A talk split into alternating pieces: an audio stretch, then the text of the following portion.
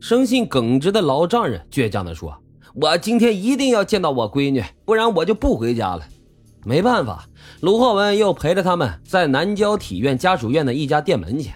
这一回呀，卢浩文还是进去说了半天，然后出来就说：“小梅到上海订货去了，这一次绝对不会有问题的。”这陈父呢，眼看找不着人，只能作罢。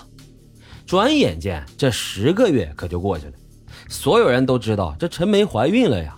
如果不发生意外，这预产期应该是在八到九月份。期间呢，同事们也是不断的问陈浩文：“你爱人到底生了没有啊？”卢浩文扯谎道：“哎呀，生了，生了个女儿。我现在每天忙的都喘不过气来，一回家就得洗尿布。”这同事们都说：“哎，你真不够意思，生了孩子也不请客。”卢浩文眼见无法拒绝呀，所以啊，只好答应请他们吃饭。有些细心的同事啊，就问卢浩文：“你老婆平时不都是半步不离开你左右吗？跟你的影子似的，怎么现在见不着她了呢？再说了，那喝酒的时候你也应该把娃抱出来让大伙看一看呀。”卢浩文半天不语，大脑在飞速的旋转，很久之后才说：“看什么看？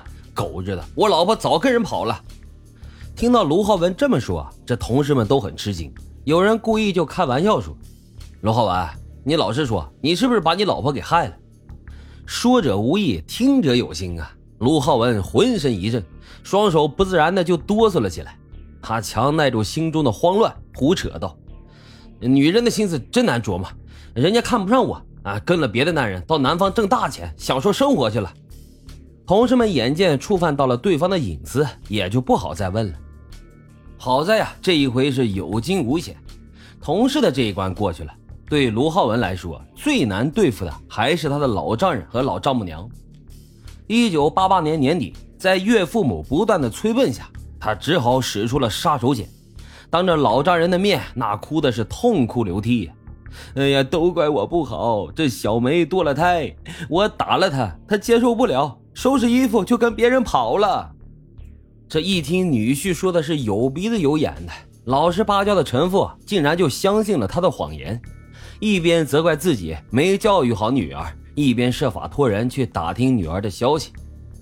一九八九年初，卢浩文为彻底推脱自己的责任，在妻子死去将近一年之后，又向陈梅工作的陕锦石厂递交了妻子走失报案的材料，并且设法偷偷的将陈梅的户口给迁了出来。此后呢，一直都待在自己身边。卢浩文这一计啊，可以说是瞒天过海，着实迷惑了一大批的人。不少人就开始猜测，甚至是指责这个陈梅啊，她跟相好的男人离家出走了，并且对卢浩文是充满了同情。一九八九年三月，假装四处奔波寻妻的卢浩文，又花钱在《西安晚报》上刊登了寻人启事，寻找他的老婆陈梅。启事登出后，周围的人议论声渐渐就平息了。唯有这陈家人一边寻找女儿，一边忍受着别人的指指点点，把思念的泪水全部往肚子里咽。一九八九年六月，陈父终于醒悟，他觉得女儿这么长时间来的失踪，绝非是女婿卢浩文说的那么简单。凭他对女儿的了解，他就算是跟人跑了，那也得给家里打个电话吧。他当机立断，向卢浩文所在的单位公安科就报了警。陕西省第一建筑工程公司接到报案后，于一九八九年六月二十四日传唤了卢浩文。做贼心虚的卢浩文无法掩饰自己的惊慌，为镇定自己，他拿起一根香烟，但是点了好几次才点上火，并且在吸烟的过程当中，他又失态的将火头那一端塞到嘴里，烫的是龇牙咧嘴呀。但是遗憾的是，由于企业公安部门缺乏办案经验，卢浩文的这些表现都没有引起他们的注意，最终以缺乏证据结束了对他的审查。蒙混过关的卢浩文日子也并不好过，心里面是七上八下的。